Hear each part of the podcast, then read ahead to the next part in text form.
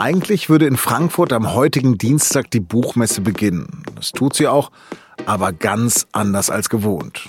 Ob Corona auch das Lesen verändert hat und über eine ganz spezielle Buchempfehlung habe ich mit der SZ-Literaturkritikerin Marie Schmidt gesprochen. Sie hören auf den Punkt den SZ-Nachrichten-Podcast. Mein Name ist Lars Langener und los geht es nach der Werbung. Dieser Podcast wird präsentiert von Hiscox, dem Versicherer für Freelancer und Unternehmen.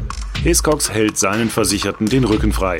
Denn Hiscox schützt Selbstständige und Unternehmen mit der Berufshaftpflicht vor Schadenersatzforderungen, aber auch vor digitalen Risiken wie Hacking oder Phishing. Alles dazu unter hiscox.de. Klar, Reisebücher laufen in Zeiten von Corona nicht gerade so doll. Reist ja eh kaum jemand. Aber insgesamt erwirtschaftete die Buchbranche in Deutschland im vergangenen Jahr einen Rekordumsatz von mehr als 9,2 Milliarden Euro. Das ist nach wie vor mehr als die Film- und Musikindustrie mit der Computerspielbranche zusammen. Und in der Zeit von Mai bis September diesen Jahres, also in der Zeit von Quarantäne, Lockdown und Selbstisolation, wuchs der Umsatz nochmal um vier Prozent. Entscheidenden Anteil daran hatten vor allem die Belletristik sowie Kinder- und Jugendliteratur. Gerade hat die SZ auch berichtet, dass Penguin Random House, also im Grunde Bertelsmann, weitere Verlage aufkaufen will. Auch wenn viele Schriftsteller gerade nicht lesen können und ihnen so Einnahmen wegbrechen, halten sich also zumindest große Verlage für krisenfest. Am Dienstagabend wird jetzt die Buchmesse in der Frankfurter Festhalle eröffnet. Doch ganz anders als sonst, rein virtuell. Wie so vieles in diesem schrägen Corona-Jahr. Statt fast 7500 Ausstellern und 300.000 Besuchern, die durch die Messehallen wandeln, werden diesmal nur etwa 4350 Verlage digital präsent sein. Was Corona für die Buchbranche bedeutet, darüber habe ich mit meiner Kollegin Marie Schmidt gesprochen. Marie, wie sieht die Frankfurter Buchmesse dieses Jahr aus? Also ähm, was man auf jeden Fall weiß, ist, wie sie nicht aussieht, nämlich mit Ständen und vielen Menschen in den Messehallen. Denn die Präsenzmesse, wie man da sagt, ist abgesagt worden schon vor einigen Wochen. Und gestern sind sogar bei den letzten Veranstaltungen, bei denen einige hundert angemeldete Besucher noch möglich gewesen wären, auch diese sind abgesagt. Also die Veranstaltungen sind nicht abgesagt worden, aber Publikum darf es keines geben. Das heißt, ähm, es ist alles verlegt in eine Art Datenwolke und es ist keiner da in Frankfurt. Also es gibt kein Publikum, aber Fachbesucher sind da? Nein, auch die Fachbesucher, viele kommen ja aus der ganzen Welt. Es ist ja äh, die wichtigste Buchmesse, die wichtigste internationale Buchmesse. Viele können ja gar nicht reisen. Deswegen war schon ziemlich früh klar, dass es viele Fachbesucher nicht nach Frankfurt schaffen würden. Und deswegen haben viele große Verlage auch ihre Teilnahme schon ganz früh abgesagt an dieser Buchmesse.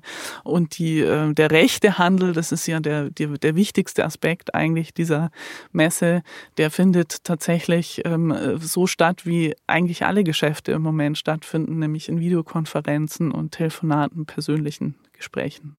Wie wird sich denn das Partnerland Kanada präsentieren? Das Partnerland Kanada hatte sich sehr engagiert vorbereitet bei der Eröffnung äh, de, der Buchmesse. Heute wird auch Justin Trudeau sprechen. Allerdings hat man den Auftritt des Partnerlandes verschoben auf 2021. Ich glaube auch, weil man ähm, wollte, dass diese Vorbereitung, dieses Engagement, was Kanada gezeigt hat, seine ja vielfältige und auch vielsprachige Literatur zu zeigen in Frankfurt, jetzt nicht wegen der Corona-Pandemie äh, verloren geht. Wie hat denn Corona das Lesen verändert? Wird jetzt mehr gelesen oder werden nur mehr Filme gestreamt? Also die Buchbranche äh, vermeldet äh, positive Signale, leicht wachsende Zahlen.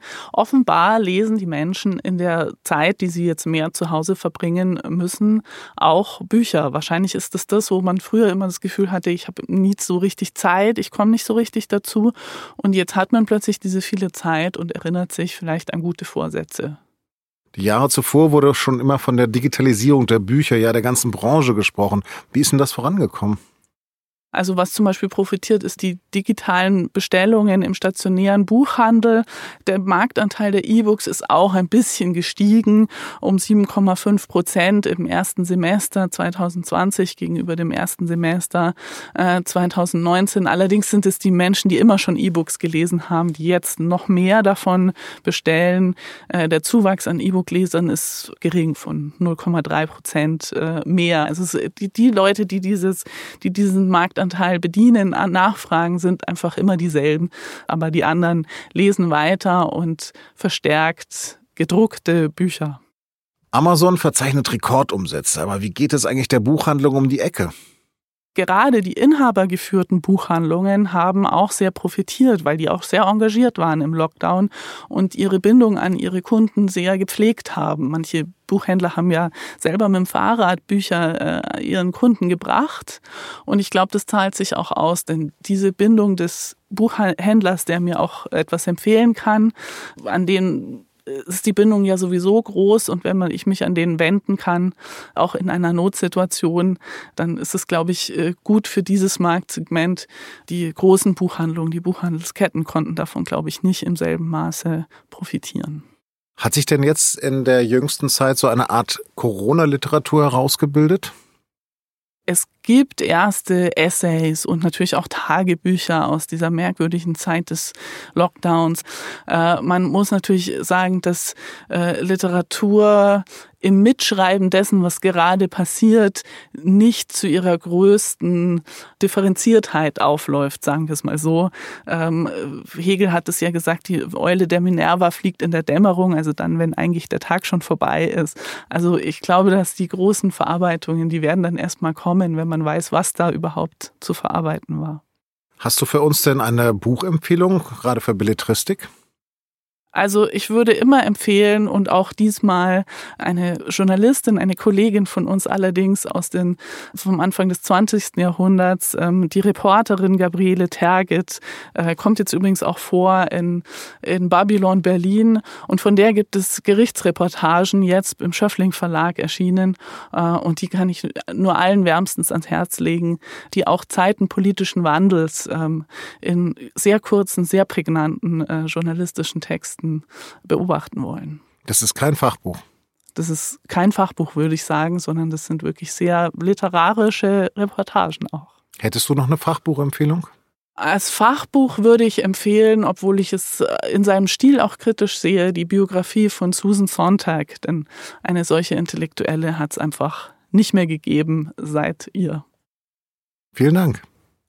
Bitte, vielen Dank. Und jetzt noch Nachrichten.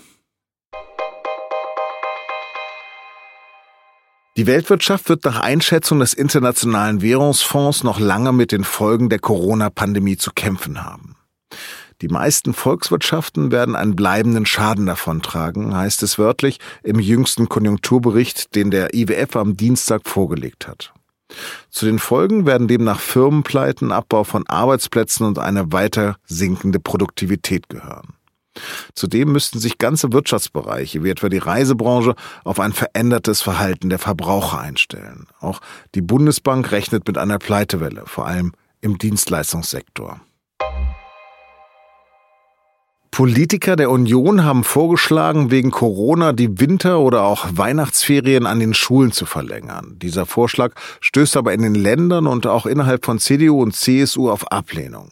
Grundsätzlich wird in Frage gestellt, ob verlängerte Winter- und damit verkürzte Sommerferien wirklich eine geeignete Schutzmaßnahme darstellen würden. Schließlich sei der Winter Ende Januar ja noch nicht vorbei und so etwas würde die Schulen vor zusätzliche organisatorische Herausforderungen stellen. Auch würde es die Planung von Eltern auf den Kopf stellen. Trotzdem steht das Thema am Freitag auf der Tagesordnung der Kultusministerkonferenz.